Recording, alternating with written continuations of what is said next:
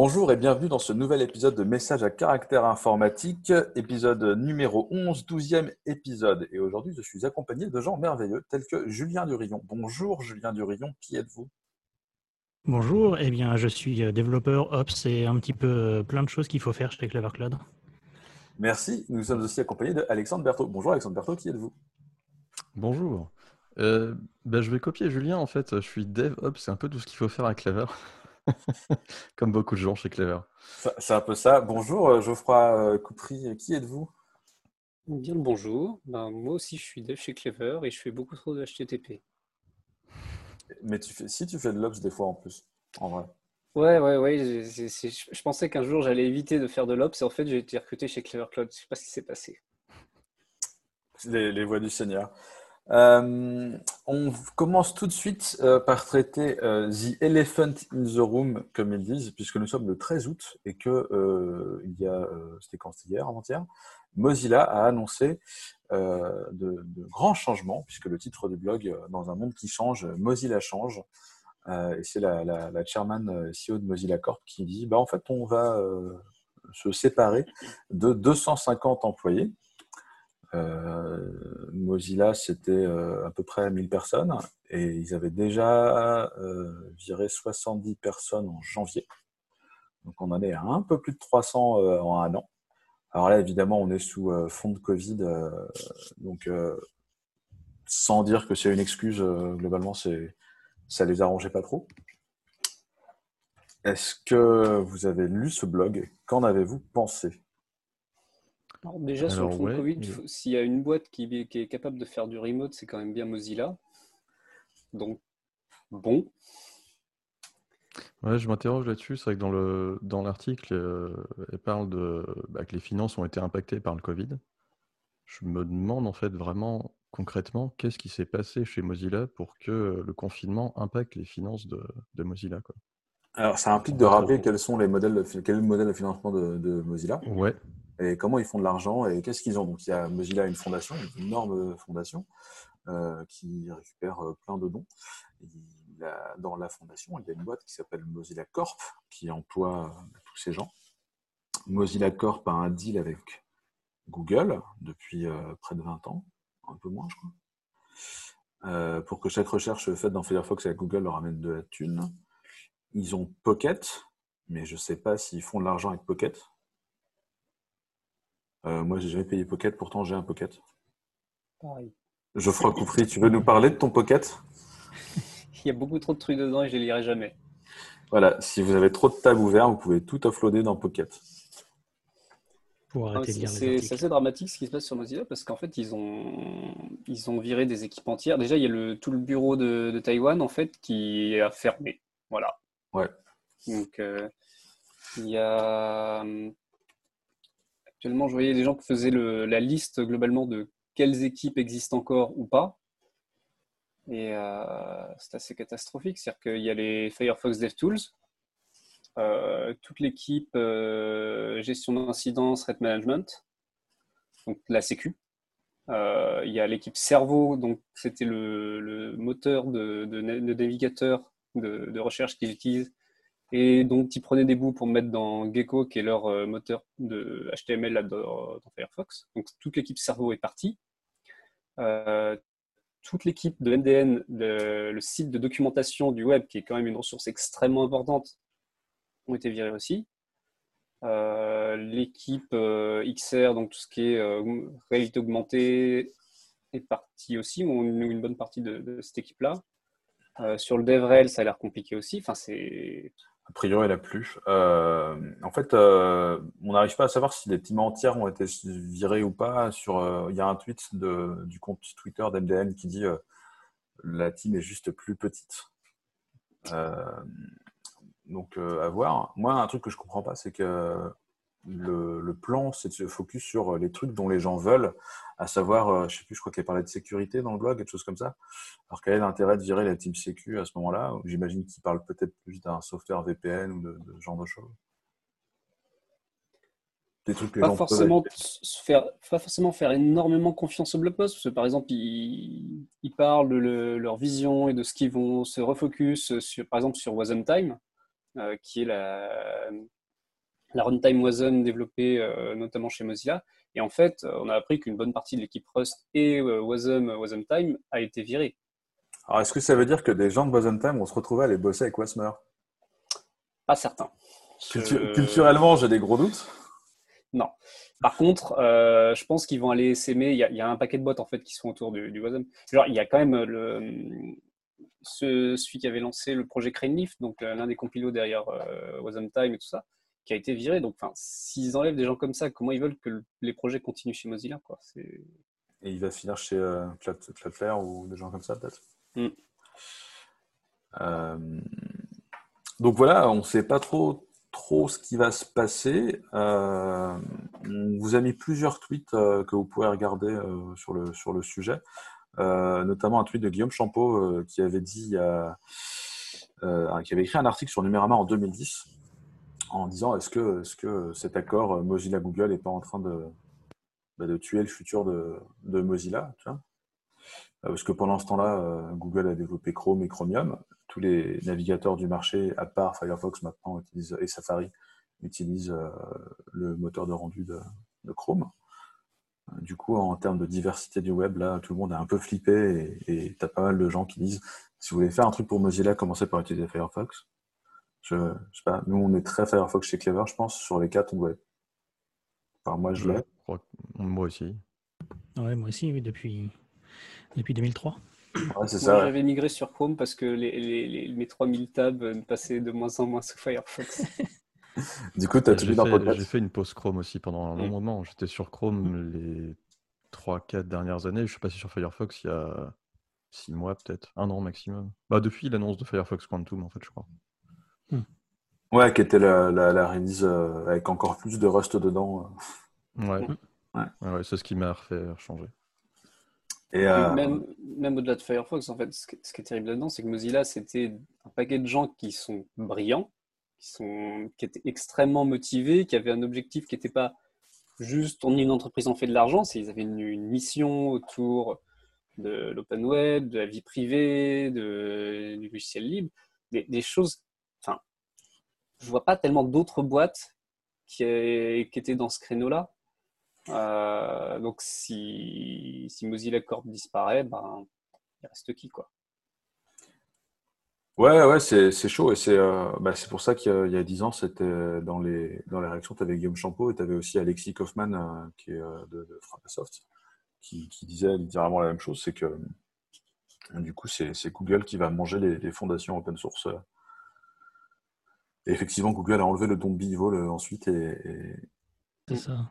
Parce que pour, euh, pour, euh, pour l'histoire, euh, Mozilla Foundation ça a, eu comme, comme sous essentiellement de l'argent de Google. En fait, ils ont mis le moteur de recherche Google depuis quasiment le début, depuis 2004, dans, par défaut dans Firefox. Et donc, ils récupéraient une part sur, sur l'argent que se faisait Google grâce aux recherches.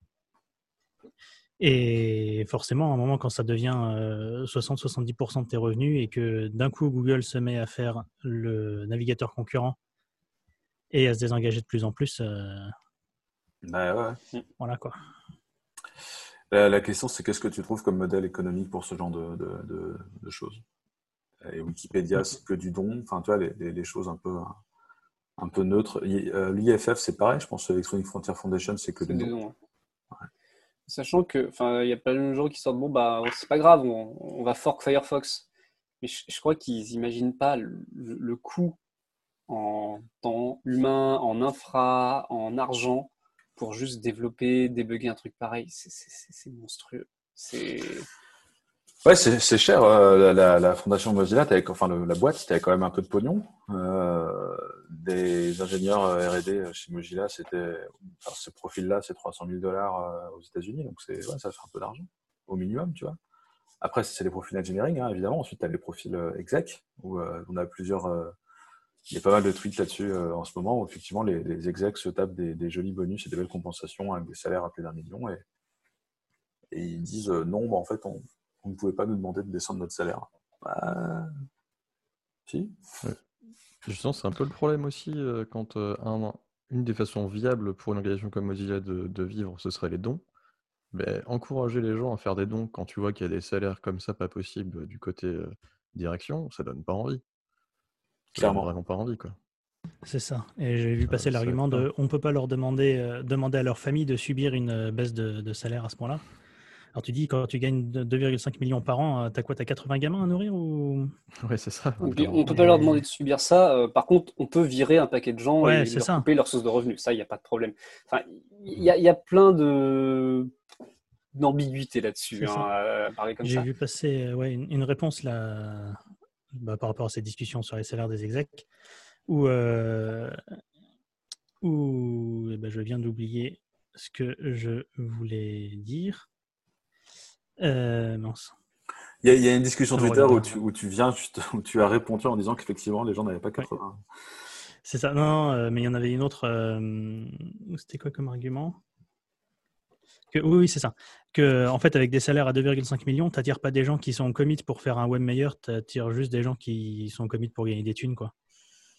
Et ouais, tu vois, que, enfin, il y a des gens qui disent peut-être que si de base ils avaient mis des salaires plus faibles aux execs, ils auraient peut-être eu des gens qui sont plus motivés par euh, faire Mozilla et faire quelque chose de beau que, euh, que les gens Que qui ramasser du blé. c'est bon, voilà, c'est euh, un argument comme un autre. hein. Cette rémunération peut aussi être indexée par rapport aux résultats. Le- Oui, aussi. la mission de, de, de Mitchell Baker, ça, ça aurait dû être trouver un moyen absolument de, se- de, de ne pas dépendre autant de Google. C'est, on le savait depuis longtemps. Sa rémunération aurait pu être indexée sur des choses comme ça. C'est, bah, on peut dire on aurait dû faire ça, on aurait dû faire ça, mais enfin quelque part, vu qu'elle était CEO de Mozilla Corp et chairman de la Mozilla Foundation, je pense que bon, euh, qui pouvait l'empêcher d'aller prendre la rémunération qu'elle voulait C'est un peu ça, mais c'est le problème des, des- des gens riches qui t'expliquent qu'on va, on va, on va avoir ce niveau de salaire parce qu'on prend des risques. Et puis quand il faut prendre un risque, tu vires 250 personnes. Enfin, ce- ce- not all rich people, mais bon. Euh, c'est compliqué à entendre. Et c'est intéressant ce que, ce que tu dis, Julien, parce que de l'autre côté, ils expliquent que oui, mais vous comprenez, euh, si on ne paye pas les gens aussi cher, on ne peut pas avoir les gens qui sont suffisamment bons pour faire une entreprise euh, comme ça. Bon. Alors, c'est peut-être la loi du marché, c'est peut-être peut-être à cause du méchant Google, je ne sais pas, ou peut-être elle était mauvaise, je ne sais pas non plus. Mais il faut tout prendre en considération. Et, et pour rebondir sur ce que tu disais sur les, les gros salaires, il y avait un tweet de Brian Cantrell euh, qu'on vous mettra aussi qui parlait des salaires des fondations, euh, en général des execs de fondation. Et, donc, il y a la grille des, des salaires de- des execs de fondation Linux, et c'est vrai que pas mal de thunes aussi. Mm. Et, euh, et c'est intéressant Mais- tout ça. Ouais. Cela dit, je pense que la fondation Linux euh, euh, gagne aussi pas mal de thunes et qui sont pas, pour le coup, pas mariés à Google, quoi. Enfin, Ils sont pas mal à Google, viennent mais pas euh, divorcer avec Google en l'occurrence. clairement. Après, c'est des financements qui viennent de, je pense, tous les Linux euh, players. Donc, il va y avoir du Red Hat. euh, du- Il y a- il y a- il y a c'est d'autres choses, Toutes les boîtes qui revendent des services derrière. euh, Il n'y a pas notamment la CNCF, la, Absolument. La Native Computing Foundation sous Linux, sous la Linux Foundation. Et donc, du coup, il y a la QBcon, il y a tous ces trucs-là là-dedans. Il y a plein, plein Ouais. de sources de revenus là-dedans, en fait. hein. Alors, je vous confirme pour avoir vu passer les packages de sponsoring euh, de tout ce qui est organisé par la Linux Foundation. Alors, nous, on va pas y aller parce que c'est trop cher. Voilà. Euh, un peu comme, euh, comme faisait Docker à l'époque où Docker faisait des trucs comme ça. Et, euh, et ouais, c'est cher. Il n'y a pas que cette fondation-là, il y a aussi la CICD Foundation qui est arrivée il n'y a pas longtemps. Enfin, j'ai l'impression qu'il y en a une par an. C'est assez ouf. Et à quoi ils servent, je ne sais pas. Bref, euh, autre chose sur Mozilla où on passe au lien suivant? On va passer au lien suivant. Euh, c'est un lien que j'ai vu passer sur Twitter euh, plusieurs fois. Euh, en ce moment, il y a pas mal de discussions autour de, du syndicalisme aux US. Euh, donc, euh, Union, si vous voyez des gens parler de Union euh, dans la tech aux US, c'est entre guillemets à la mode. BuzzFeed, ils ont fait ça l'année dernière. Kickstarter, non, c'était.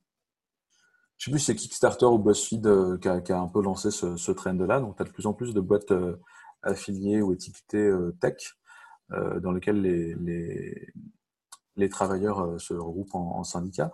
C'est encore plus vrai côté euh, jeux vidéo et on a pas mal parlé, entendu parler de Blizzard il y a quelques temps qui avait fait une charrette aussi y a, il y a peu.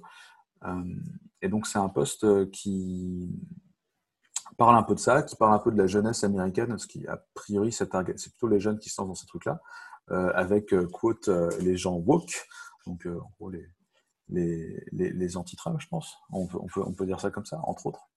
Et je pense que c'est pas un hasard que ça émerge. Euh, enfin, tu vois, c'est une question de balance, quoi. T'as as Trump d'un côté, donc forcément, t'as as, de plus en plus de gens euh, qui se réclament du socialisme aux US, ce qui est quand même pas évident, parce que c'est un pays où quand tu disais que tu étais socialiste, euh, c'est chaud, quoi, pour les Américains. Et ça arrive de plus en plus, en particulier dans la tech.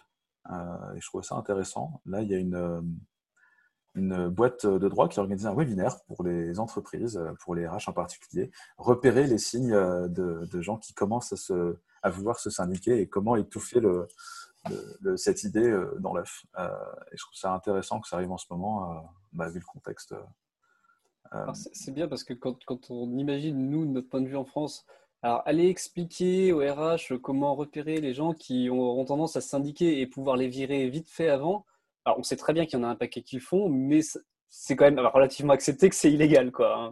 Alors là, il ne parle pas de les virer, hein. il parle d'essayer de, les identifier tout de suite pour, euh, pour avancer le bon argument, pour dire que non, il euh, ne faut pas faire ça, vous êtes fous. J'ai quand même été relativement positivement surpris quand même par le contenu. Ouais, du coup, il y a beaucoup de trucs. Euh, l'idée, c'est d'empêcher qu'ils se syndicalisent en apportant des choses positives en avance, mais qui vont pas aussi loin que ce qu'il y aurait s'il y avait un syndicat. Mais on ne sait pas directement, genre on met les mecs dans un coin et, euh, et, on les enferme. Non, c'est plus subtil. Voilà, il y, y, a un côté, genre on amène des petits trucs pour dire hey, eh, c'est pas si mal, euh, tout va bien. Quoi.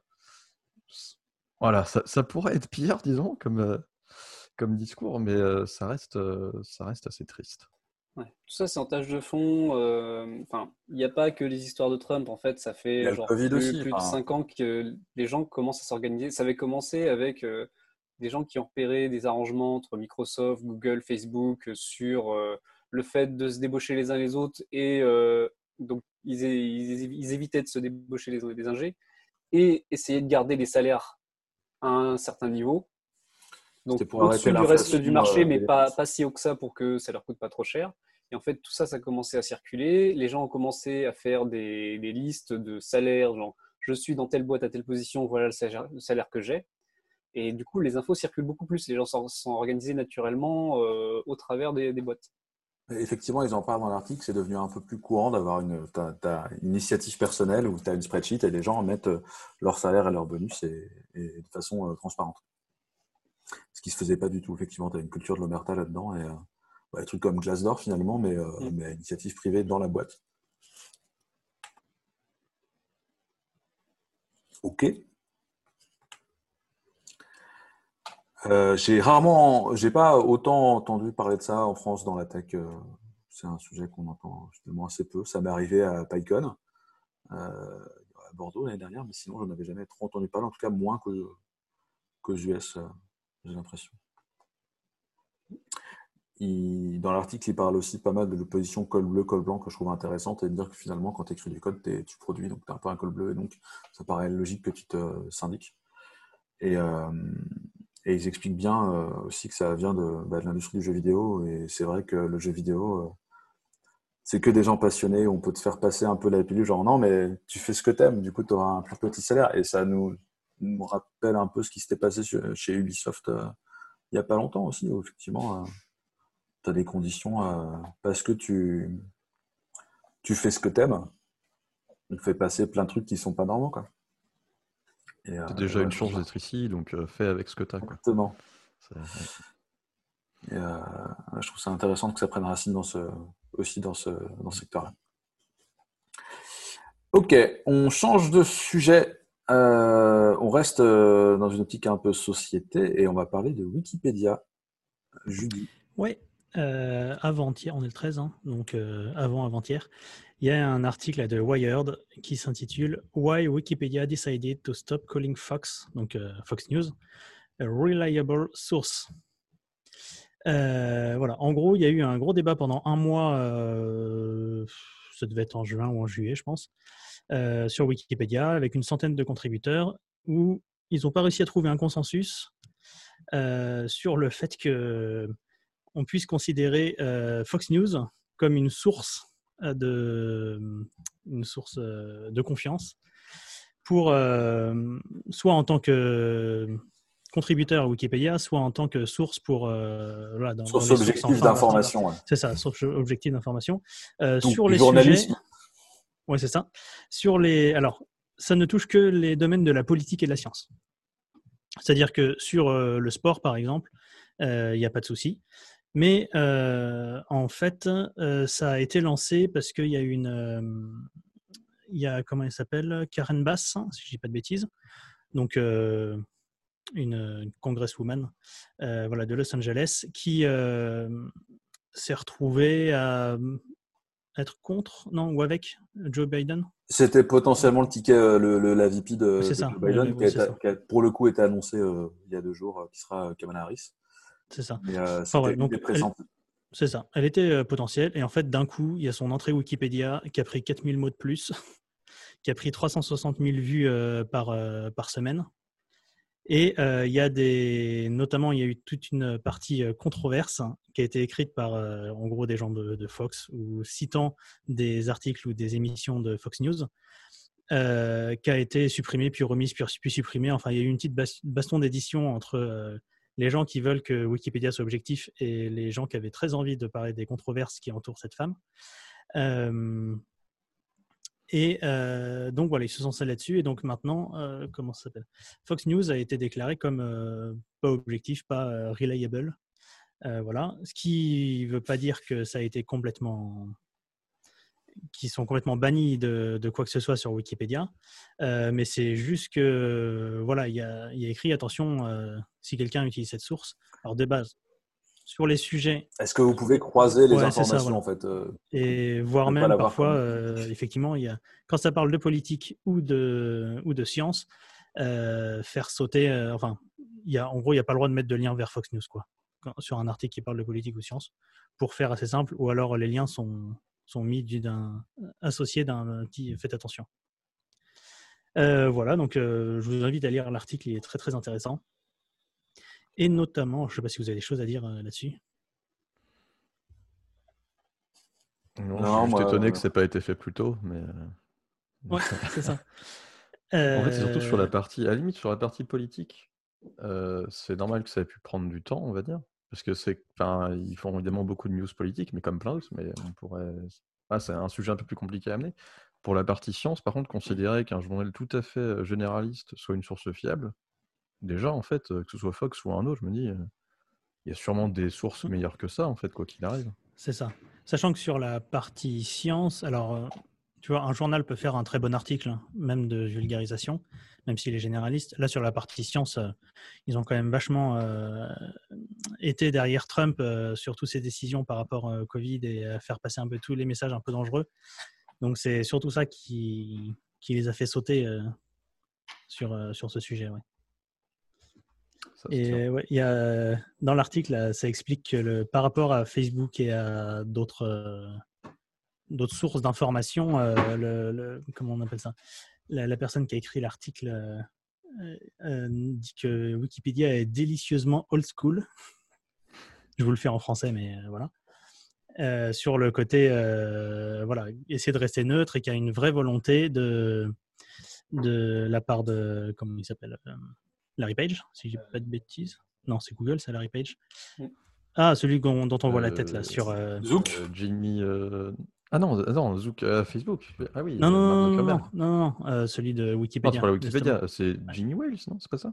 Jimmy Wales, ça. qui a une vraie volonté de sa part de mm. rester quand même très neutre et que, que Wikipédia soit le plus objectif possible et voilà, il fasse pas de fasse pas de vagues entre guillemets et soit une source justement une bonne source d'information. quoi. Il y a quand même aussi chez Wikipédia une vraie volonté d'avoir des humains dans la boucle qui regardent ce qui est écrit. Euh, contrairement à Facebook, euh, c'était quoi qu'ils avaient sorti là, les, les, les, les, quatre gus en, en, blouse blanche qui expliquaient que si, si, on a tout ce qu'il faut pour le Covid, que qu'on a le traitement et tout, tout marche, etc. Et le truc est arrivé dans les, les, genre les vidéos les plus vues de Facebook en quelques heures les gens de Facebook ont identifié que oui, non, non, oui, c'est une connerie. On est d'accord, on est tous d'accord, c'est une connerie. Mais le truc, c'est encore baladé pendant des heures avant qu'ils aient réussi à le tuer, quoi. Et c'est-à-dire que la modération chez Facebook, ok, ils n'ont pas une capacité à regarder tout le contenu qui passe, mais s'ils se veulent plateforme de news qui retransmet des informations, il faut qu'il y ait une validation. Je pense que le trafic d'informations sur Wikipédia doit être comparable à ce qui passe sur euh, l'ensemble des, des, gros journaux euh, mondiaux, en tout, cas l'ensemble des gros journaux américains. Euh, il y a quand même une modération qui est quand même beaucoup plus efficace chez Wikipédia que dans un truc comme Facebook. C'est ça qui est intéressant, c'est que voilà, Facebook, c'est un truc de, c'est un média, il y a des news dessus, il y a une éditoriale, qu'on veuille ou non, qui est gérée par ben, pas trop des gens, plutôt des AI. Là où Wikipédia, c'est une encyclopédie et ça se doit de rester neutre. Donc, forcément. Old school. C'est ça qui est intéressant. Après, Facebook fait de l'argent avec ça, donc euh, fatalement, euh, ils n'ont pas intérêt à, ce que ça se passe autrement. Tu vois et ce qui, est, ce, qui est, ce qui est terrible avec ça, c'est qu'une fois que l'info moisie, et donc euh, le, mensonge est passé, c'est ce que tu disais, c'est que c'est super dur à, enlever. Et il y a déjà des millions de personnes qui l'ont vu. Et, comme à chaque fois que quelqu'un publie des conneries, même si tu as droit à ton petit addendum la semaine prochaine ou à ton droit de réponse, en vrai, euh, c'est bon, quoi. Tout le monde l'a lu, donc personne ne va avoir la réponse, et le mal sera fait, c'est une tristesse. Enfin, moi, ça me hein, Et, ouais, et en fait, la différence entre Wikipédia et puis même euh, Google et, Facebook, c'est que Wikipédia va avoir tendance à bannir des contributeurs ou des sources. En fait, va bloquer directement des, sources ou des contributeurs, etc. Il faut, un peu gagner son badge sur Wikipédia pour avoir le droit de dire des choses. Euh, là où Facebook et Google vont être plutôt sur euh, on va essayer de bloquer une, page précise, enfin un article, un truc comme ça, on va essayer de les review. Euh, là, Wikipédia, ils mettent carrément des, des, des pouces rouges, quoi, enfin des, des, des, panneaux, stop, par exemple. la personne qui écrit l'article Wired, là, s'est rendu compte que le fact-checker utilisé par Facebook, euh, c'est une boîte qui est possédée par euh, The Daily Caller. Et The Daily Caller, dans les sources, enfin en tant que source Wikipédia, The Daily Caller a un stop sign euh, qui et voilà avec un petit texte qui dit ça publie des informations fausses ou fabriquées quoi. Donc voilà, Facebook utilise quand même un fact-checker qui a été plus ou moins banni de Wikipédia quoi. C'est très parlant. Voilà. C'est euh, je viens de vous spoiler la, fin de l'article, mais euh, il reste quand même très intéressant à lire. Ok, euh, on, va, arrêter, on va repartir dans la tech, on va arrêter l'aspect société, on va repartir sur un truc un peu plus tech donc. c'est Geoffroy qui nous a mis des liens sur Intel qui s'est fait, c'est pas un piratage, mais bon, il y a eu un, leak d'informations sur euh, bah, le futur des, produits Intel. Ça, en fait, quelqu'un a exploré, euh, c'était des CDN utilisés par Intel, je crois, et a fini par trouver euh, un dossier où il y avait des choses. Et C'était encore un S3 PT C'était encore un S3 PT Non, ça a l'air d'être autre chose, mais bon, c'est globalement un, dossier ouvert quelque part qui a été scanné. Ils ont pompé 20 gigs 20, euh, gigs de, données. C'était chez Akamai, en fait. Et a priori, c'était des données qui étaient euh, que, Intel donne euh, à ses partenaires sous NDA. Par exemple, quand il s'agit de fabriquer une carte mère, de se former sur certains outils Intel internes, sur le hardware, des choses comme ça. Donc, il y avait des infos pour le BIOS, pour les, des processeurs comme les Kaby Lake, des, drivers de caméra pour, euh, pour SpaceX. Enfin, il, y avait, il y avait de tout, de tout là-dedans. A priori, rien de vraiment hyper critique non plus. Hein, c'est pas trop de l'interne, c'est vraiment euh, de la donnée à, destination des partenaires Intel. C'est assez crade quand même que ça, ça puisse se balader genre de choses, mais ça arrive encore. J'ai cru voir des, des, gens qui ont fait des tentatives de grep euh, du terme backdoor dans tous ces, tous ces 20 gigas de data et apparemment il y avait quelques résultats qui ressortaient. Ouais, mais il y en avait qui, qui, disaient derrière que euh, apparemment de c'était pas le backdoor dans le concept sécurité, c'était plus dans le terme euh, par, où tu débugs ta, puce quoi. En gros. Sachant que bon, une entrée de debug, ça peut souvent être utilisé pour d'autres choses aussi, mais voilà. Je, pense que si on mettait une backdoor dans, le code quelque part, on mettrait pas backdoor en gros dessus. je, suis assez d'accord, c'est pas très subtil. Euh, et donc le tweet, le compte Twitter qui a annoncé ça s'est fait, euh, suspendre évidemment, alors qu'il a rien fait il est juste tombé sur un truc open. Enfin, une dédicace à Bluetooth euh, qui s'était arrivé. Je ne sais pas si vous vous rappelez, il, s'était fait euh, juger euh, coupable alors que bah, tu avais un serveur Apache euh, avec des PDF dedans. Mais du coup, c'était un méchant pirate. faut bien trouver un coupable. Après, tu tombes sur un vélo dans la rue qui n'est pas attaché. C'est ta responsabilité de te, barrer avec quoi. Même si là, on est d'accord. là, c'est même pas Encore ça, entre le vol et la copie de données. Et... Oui. Ouais, puis là, c'est même juste mettre un panneau à côté, genre, hé, il y a un vélo. C'est même pas se barrer avec. Ouais, en plus, oui. à donner. c'est ça. parfois, même les gens sont en mode à vendre, mais... à venir récupérer urgent. Euh, ok, vous avez d'autres choses à dire sur Intel On passe à la suite. On passe à la suite. Et euh, c'est un poste militant euh, pour réhabiliter le swap, la mémoire swap. Moi, euh, j'ai eu, quand j'ai commencé à installer Linux, il n'y avait pas beaucoup de RAM, il fallait que je mette du swap. À un moment donné, il y a eu plein de RAM et j'ai entendu dire euh, Tu n'as plus besoin de swap, tu as assez de RAM? Donc, non. C'est ça. Et donc, les, quand on cherche même un peu partout sur Internet, on tombe sur des gens qui vous expliquent que la swap, c'est de la mémoire d'urgence. Et que en plus, le noyau Linux gère mal la, swap et que donc autant la désactiver parce que ça va plus plus casser des choses euh, qu'autre chose. Et donc cet article explique que non, c'est faux. Alors déjà, on peut rappeler ce que c'est que la swap si les gens ne, savent pas. C'est un procédé qui existe, alors je sais sous Linux, je ne sais pas trop si ça existe sur les autres OS. Euh, voilà, parce que on va dire, je suis pas un expert. Ça existe sous Windows aussi, en tout cas, je suppose que ça existe sous Mac aussi. Ouais, probablement. Et donc l'idée, c'est de réserver un, soit un fichier, soit un bout de ton disque dur, en gros, pour euh, sauvegarder euh, une partie de la mémoire qui n'est pas forcément utilisée actuellement. C'est-à-dire que dans la mémoire, euh, dans la mémoire vive, tu vas charger, en fait, quand tu lances un programme, tu vas charger tous les fichiers du programme, les bibliothèques qui vont avec, etc. Enfin, tout le tout l'assembleur, quoi, pour pouvoir l'exécuter. Et ça, bon, à la limite, si à un moment tu as exécuté un bout de code et tu n'en as plus besoin, tu peux le supprimer de la mémoire parce que, voilà, et libérer la mémoire parce que de toute façon, tu pourras toujours le récupérer sur le disque dur.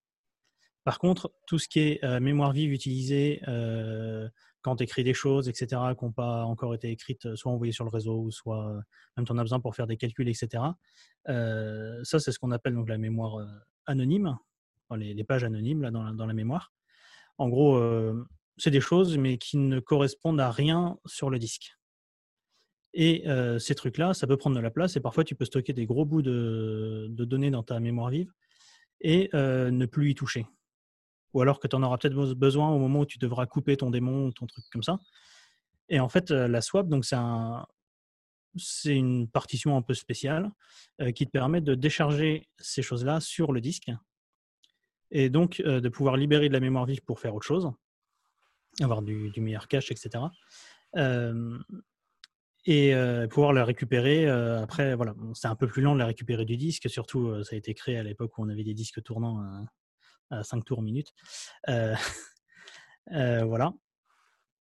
Et, euh, voilà. en fait, avant l'article explique qu'avant Linux 4, la swap avait quand même pas mal de problèmes. On avait tendance à swapper beaucoup, donc à, mettre, beaucoup de choses sur le disque. Et du coup, ça augmentait les IO de disque. donc, pas mal de gens l'ont désactivé dès que la mémoire a commencé à arriver.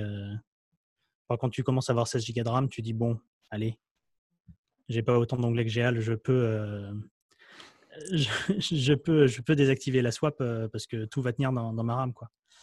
Et en fait, depuis Linux 4, ça s'est amélioré. En plus, il y a les C group V2, donc les trucs qui sont utilisés dans Docker, dans tout ce qui est.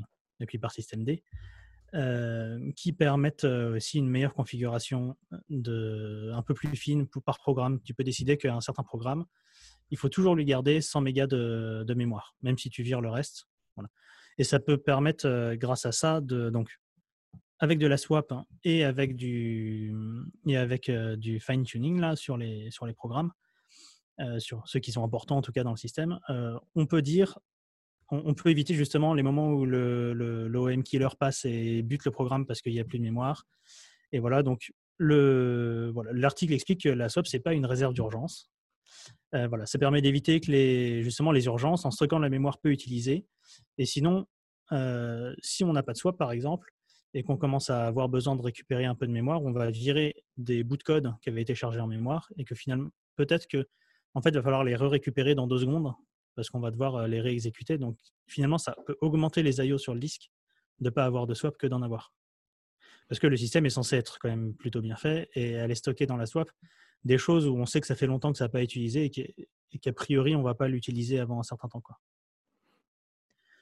Donc, donc voilà, peut-être remettre des, les swaps sur les systèmes, ça peut être intéressant. Et encore plus maintenant.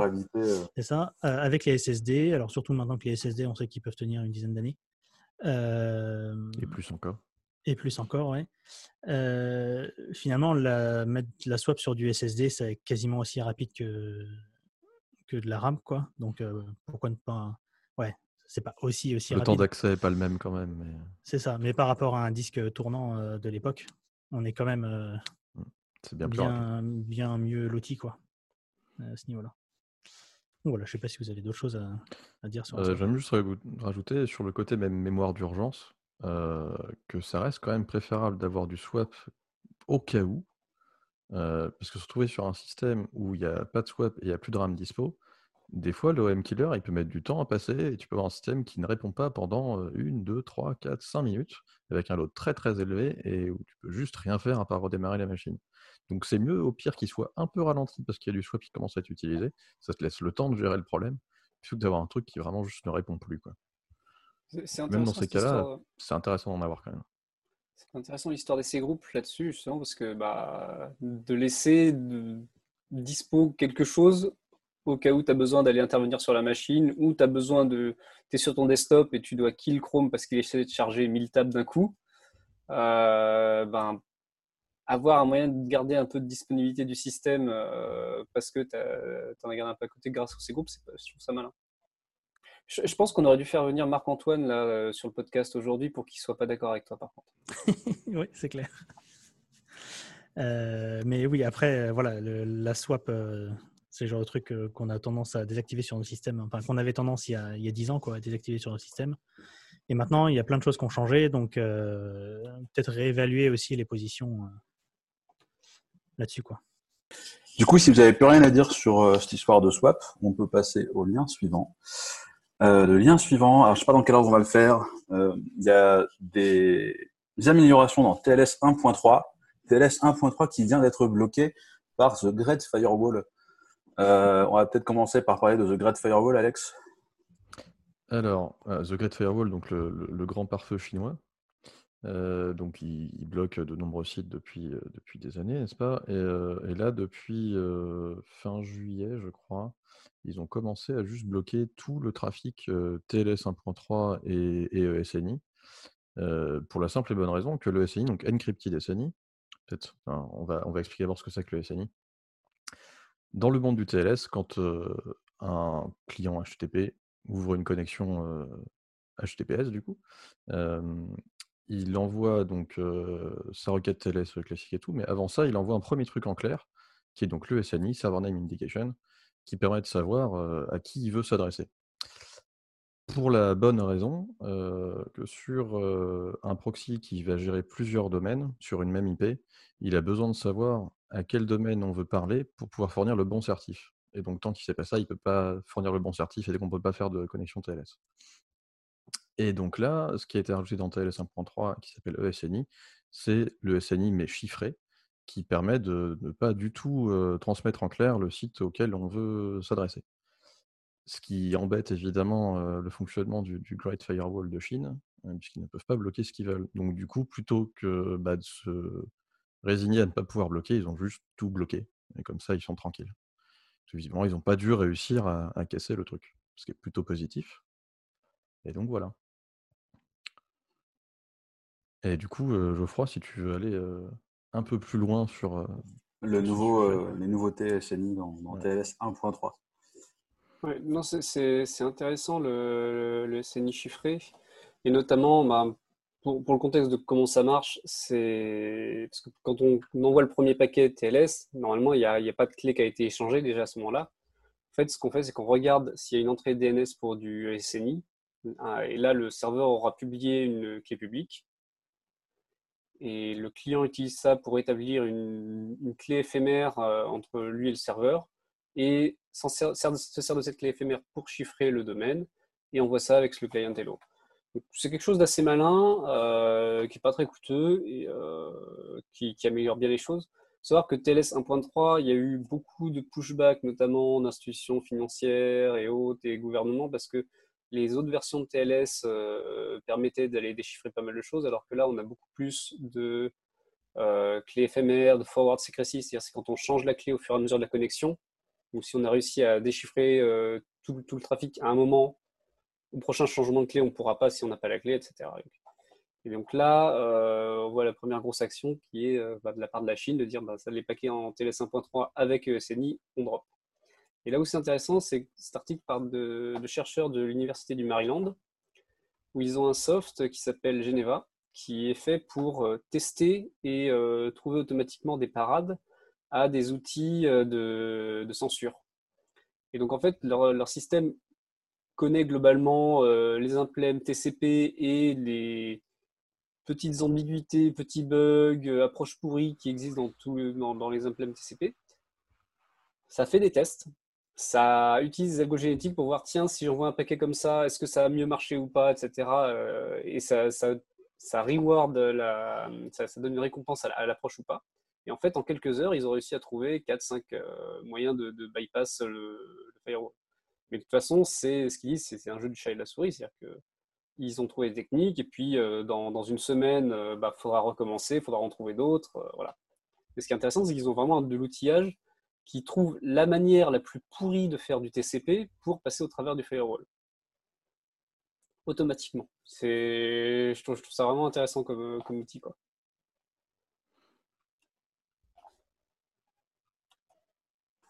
Ok.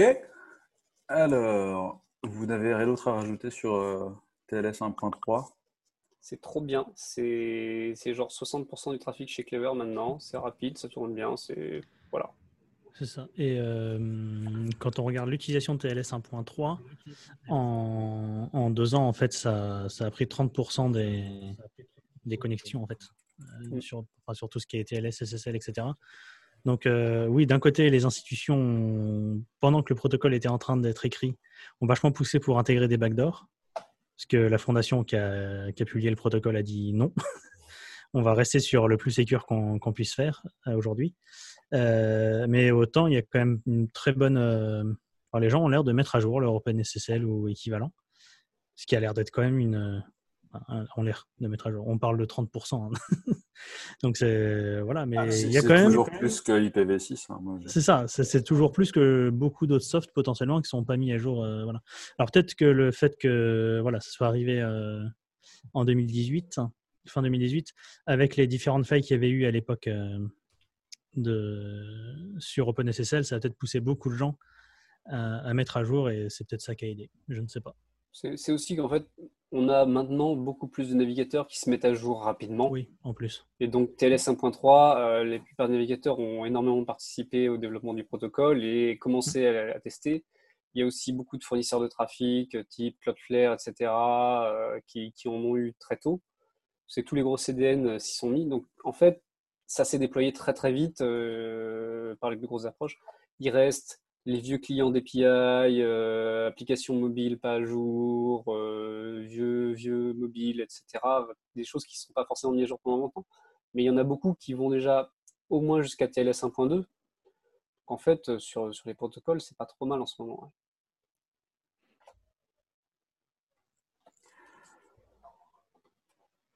Ce sera d'autant plus simple quand il n'y aura plus qu'un seul navigateur Internet, qui ne sera pas Firefox.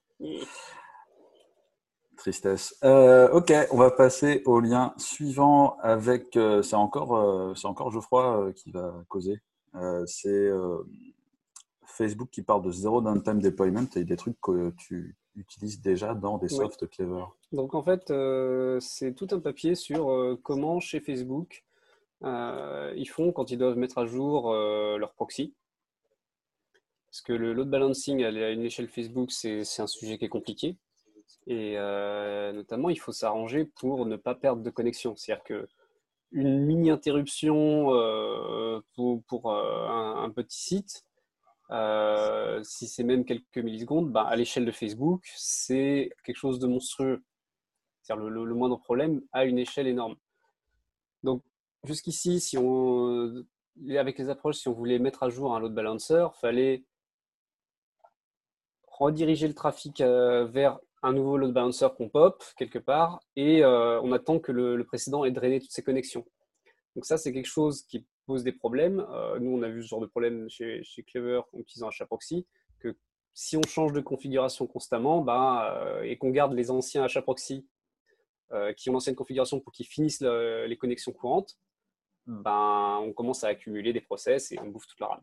Ben, à l'échelle de Facebook, c'est coûteux d'aller doubler l'infrastructure comme ça, mais c'est aussi que créer tout un tas de nouvelles connexions, ça demande toutes les négociations TLS, TCP, etc. En fait, ça, ça a un coût énorme à, le- à leur niveau. Et donc, ce papier reprend en fait un certain nombre de techniques qu'ils utilisent, euh, qui sont basées sur. Alors, déjà, une première approche, c'est que le, le load balancer va prévenir euh, un, peu plus, un peu plus en avant dans la stack. Attention, je vais me mettre à jour, commence à rediriger du trafic ailleurs. Ce qui est déjà une approche. Ensuite, euh, c'est là où c'est quelque chose qui est, fait aussi dans Sozu. C'est-à-dire qu'on va prendre les sockets qui, sont déjà en train d'écouter, euh, les sockets de listen TCP, et au lieu de lancer un nouveau process qui va se mettre à écouter et on close le précédent et euh, voilà, ça, si, on, si on fait ça, en fait, le process précédent, il va avoir des, nouvelles connexions qui sont déjà dans sa queue et donc qui vont se faire drop à ce moment-là. Le, le concept du, du transfert de socket, c'est que l'ancien process va prendre ses sockets de listen et les transférer à un nouveau euh, par un système qui s'appelle SCM Rights. Ça permet en fait de transférer les sockets entre process au travers d'une socket Unix. Et donc le nouveau process va recevoir la socket de listen avec la queue correspondante qui est gérée par le, par le, kernel et donc va pouvoir reprendre de là. Donc, du point de vue de, des clients, peut-être que dans un tout petit euh, laps de temps, le serveur ne sera pas en train d'accepter de nouvelles connexions, mais par contre, il ne va pas en drop. C'est quelque chose d'extrêmement intéressant et euh, bah, nous, on fait ça dans, dans quand il s'agit d'upgrade euh, le, process, donc changer de version, etc. Et euh, c'est quelque chose d'extrêmement utile. Mais un problème qu'ils ont, notamment chez Facebook là-dedans, c'est que eux, ils font ça aussi pour de l'UDP. Et en UDP, on n'a pas le même concept de session géré par le kernel. C'est-à-dire que si on switch la socket, peut-être qu'il y avait une connexion quick qui, elle, était encore utilisée et, était, encore gérée par euh, l'ancien process. C'est-à-dire que tous les nouveaux paquets arriveront, sur la socket de listen qui a été transférée sur le nouveau process. Mais dans le tas, il y a des, sessions quick euh, existantes. Et il faut que ça, ce soit quand même retransféré sur l'ancien process le temps que ça se finisse. Donc c'est là où ils avaient une approche assez maligne de, de, gérer le routage et de garder un état d'un process à un autre de quelles sont les connexions qui sont gérées en UDP. Donc c'est quelque chose d'important parce que euh, on ne peut pas se permettre de perdre du trafic, en fait. Euh, pas à l'échelle de, Facebook et pas, à la nôtre non plus. Donc en fait, drop un serveur et puis le redémarrer à l'arrache, euh, c'est quelque chose qu'on veut éviter à tout prix ça qu'en fait, ces techniques-là, moi, je suis content de les voir euh, se, développer. Donc, c'était quelque chose qui était dans HAProxy depuis longtemps. Ils disent que c'est dans Envoy aussi depuis quelques temps. Eux, leur système, ça s'appelle Proxygen et je crois qu'ils bossaient déjà dessus depuis 2010. Euh, donc, ils ont, ils ont pas mal de, de travail là-dessus. Je, pense que on, on, gagnerait à avoir euh, ce genre d'approche se démocratiser, euh, pas que dans le load balancer, mais de réfléchir vraiment comment est-ce qu'on gère du trafic proprement un peu à tous les niveaux de la stack. Dans les DB qui font du rolling ou des choses comme ça, par exemple? Je, je pense que les DB ont, auraient une grosse remise en question à faire sur euh, on, on, me cause que par TCP sur mon protocole à moi et il n'y a que euh, un client par connexion. Euh, je suis pas certain que les DB aient la bonne approche, moi, mais bon.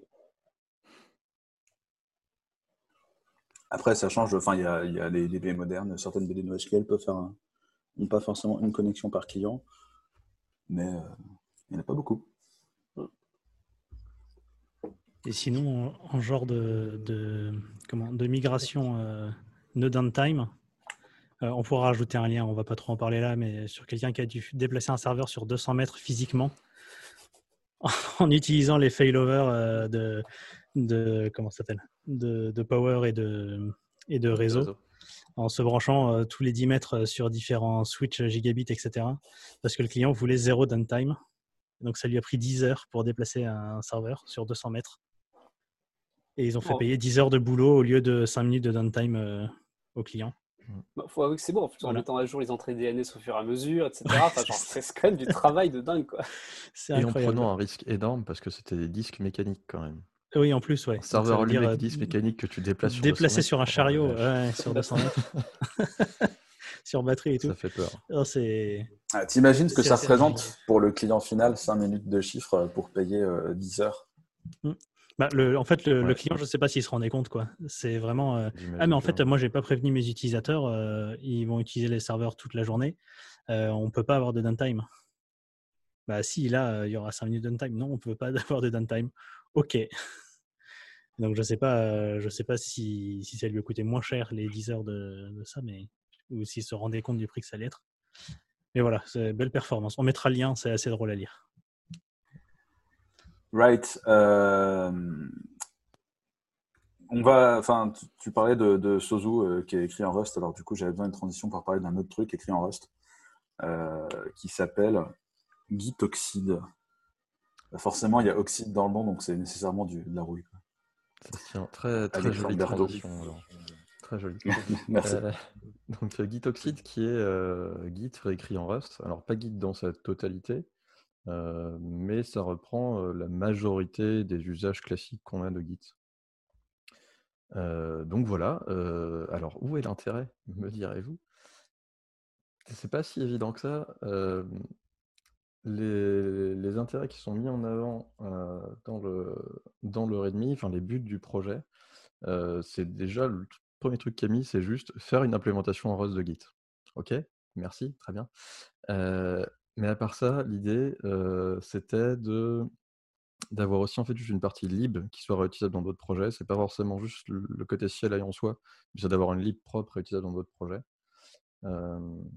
Et, que ça puisse être la base donc bah, d'autres choses, quoi, pas juste cette CLI là. Donc voilà.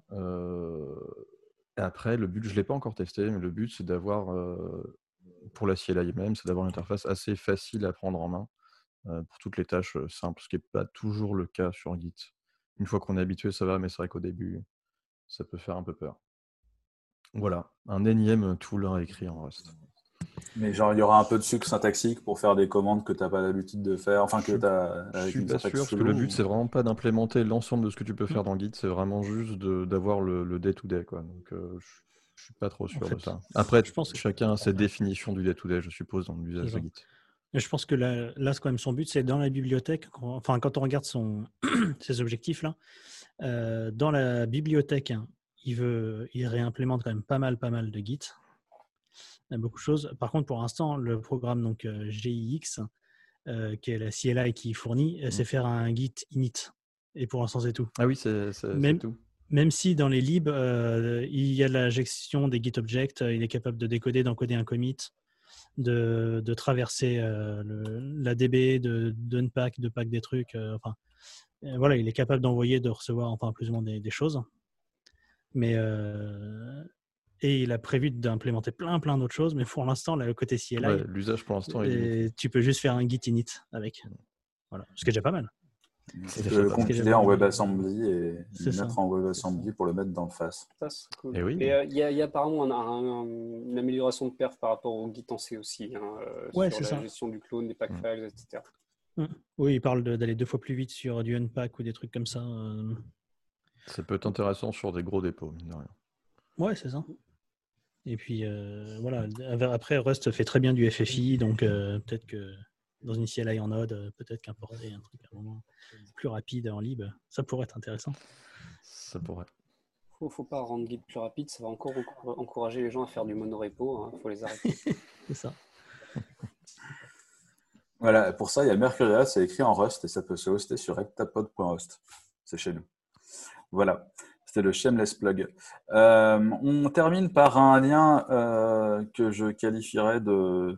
Je ne sais pas comment le qualifier en fait. C'est euh, Nyansat, euh, en référence au Nyancat, j'imagine. J'allais dire débile, mais c'est pas débile, c'est drôle. C'est vraiment très cool. en fait, pour le concept, euh, il y a une organisation qui s'appelle Hackasat, qui s'intéresse à la sécurité des satellites et qui organisait un challenge à la conf DEFCON qui généralement a lieu à Las Vegas, mais cette fois avait lieu en mode virtuel. Et ils avaient une compétition de. Euh, le, concept, c'était euh, il y a un satellite dont on a perdu le contrôle, il faut en reprendre le contrôle, il faut le pirater. Alors, ils avaient des, satellites euh, custom, qui, enfin, petits gadgets qu'ils avaient à côté, on s'y connectait en radio et on essaie de causer avec et de, faire des choses. Mais c'est en fait toute une organisation dont le but, c'est de former les gens à ça, de leur montrer à quel point c'est intéressant. Derrière, c'est poussé par euh, l'Air Force, euh, par aussi la, nouvelle Space Force. Euh, et donc plusieurs organisations pour dire pour, que les gens s'intéressent à la sécurité des satellites. Et notamment, ils ont sorti Nyansat, qui est cette espèce de, d'énorme tutoriel pour se faire sa propre ground station. Donc, où on, indique comment prendre un, petit dongle RTL SDR donc pour faire de la radio directement depuis une machine normale comment euh, mettre ça sur un, gimbal lock, donc euh, un, ensemble de moteurs qui permet de pointer ça dans la direction qu'on veut et de très finement le mettre exactement dans la bonne direction et même suivre la direction du satellite. Brancher ça à un Raspberry Pi et d'autres choses, brancher ça à GNU Radio et comment commencer à communiquer avec un satellite. C'est un tuto entier où, euh, en lâchant quelques centaines de dollars, on a le matériel pour causer un satellite comment faire la modulation, démodulation, etc., comment s'intéresser au protocole qu'il y a dedans. Je, trouve que c'est quelque chose de vraiment génial parce que ça rend les satellites hyper accessibles. Et on peut tout de suite commencer bah, à recevoir les infos depuis un satellite météo, des choses comme ça. Donc c'est super intéressant. Euh, j'espère à un moment avoir genre euh, quelques après-midi pour m'y mettre parce que c'est vraiment très drôle. Ça veut dire que tu peux aussi capter des satellites privés et regarder ce qui passe euh, facilement avec? Bah oui. Dans l'idée, oui. Ouais, c'est Descom, tu me diras. C'est ça. C'est ça. ça. me rappelle les, les projets pour suivre les avions où tu te rends compte qu'en fait, euh, toutes les communications entre les aiguilleurs du ciel, qui, euh, pour rappel, ils sont pas dans les tours de contrôle, ils sont dans des bunkers enterrés. Mm. Euh, voilà. Et les avions, en fait, il y a zéro chiffrement dans, ce, dans ces communications-là. Et en fait, tu peux écouter tout ce qui se passe entre les aiguilleurs du ciel et les, et les pilotes d'avion et suivre tous les avions juste en écoutant euh, les infos qui passent euh, avec une, antenne radio. Quoi. Donc probablement que sur les satellites, ça doit être un peu le même délire, je crois. c'est ça. Et ce qui est intéressant, c'est que le matériel en question, là, le, le dongle RTL SDR connecté au soft GNU Radio, en fait, c'est n'importe quel protocole qu'on peut bidouiller avec. Ça peut être ta porte de garage avec euh, ton bip et reproduire ça. Ça, ça peut être écouter ce qui se passe sur un protocole GSM. Ça peut être en fait. C'est, ça permet d'envoyer et recevoir des ondes radio et derrière, tout en logiciel, euh, l'encodage et décodage est fait complètement logiciel. C'est du software define euh, radio. Voilà, RTL, SDR. C'est le SDR de. SDR, hmm. Cool, cool, cool, cool. Euh, eh bien, si vous n'avez rien à ajouter, à part un chat qui va vite avec un arc-en-ciel, éventuellement, mais j'ai pas de. Malheureusement, je n'ai pas de photo. Euh, peut-être que ça fait partie de votre choix musical de la semaine. Nous passons au choix musical. Je suis de 1 à 5, Julien de 6 à 10, Alex de 11 à 15 et Geoffroy de 16 à 20. Et j'ai fait 8. C'est donc Julien Durillon. Qu'est-ce que tu nous as apporté? euh, Une chanson en français d'un groupe qui s'appelle Pomplemousse. Euh, voilà, c'est Pamplemousse. Et en fait, c'est un groupe, euh, c'est deux personnes, Nathalie Dawn et euh, Jacques Comte. Jack Conte, je ne sais pas trop comment ça se dit. Bref, c'est un groupe qui s'est créé il y a une douzaine d'années. c'est de plus en plus connu, enfin, c'est très connu aux États-Unis. Et pour la petite histoire, il y a deux semaines, je me suis mis à écouter plein de. Enfin, j'ai lancé leur YouTube et j'ai écouté un peu tout ce qui se passe. Et en fin de, leur clip vidéo, ils mettent toujours euh, un petit vlog sur les nouveautés, etc. Et je suis tombé sur une de leurs euh, chansons de 2014 ou reprises de 2014. Ils font beaucoup de reprises. Et euh, en 2014 il- ou en 2013, un truc comme ça, à un moment, il raconte que, enfin, Jack, le, mec du, couple, du groupe, dit Eh, En fait, j'ai lancé un site, vous pouvez aller vous inscrire dessus pour nous donner de l'argent. Ça s'appelle Patreon. Donc voilà, le mec est le fondateur et CEO de Patreon. Et accessoirement, il fait de la musique, euh, il chante un petit peu, mais pas tant que ça, c'est surtout elle qui chante. Et donc là, c'est une reprise de Sous le ciel de Paris de- d'Edith Piaf, voilà, chantée par Nathalie Dawn, qui en fait a passé euh, son lycée ou je sais pas quoi euh, en France et qui parle plutôt bien français, donc elle aime bien reprendre pas mal de vieilles chansons françaises, parce que les Américains, ils préfèrent les vieilles chansons françaises aux nouvelles chansons françaises. Mais voilà. C'est pas vrai, Aya Nakamura et Gojira, c'est des gros exports euh, aux Am- en Amérique. Je suis pas d'accord. C'est vrai, mais est-ce qu'ils chantent en français? Ça sera un débat pour une prochaine. Exactement. On n'est pas dans le masque et la plume, on n'est pas dans le masque et la plume. D'accord. Je- ouais, je- du coup, je n'ai plus d'exemple. Eh ben, on vous dit euh, en tout cas merci euh, de nous avoir écoutés. Merci et beaucoup. merci euh, et on vous dit à la semaine prochaine. Ciao. Ciao. Sous le ciel de Paris s'envole une chanson. Hmm. Elle est née d'aujourd'hui dans le cœur d'un garçon. Sous le ciel de Paris marche des amoureux.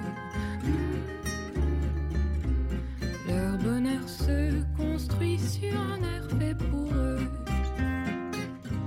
Sous le pont de Bercy, un philosophe.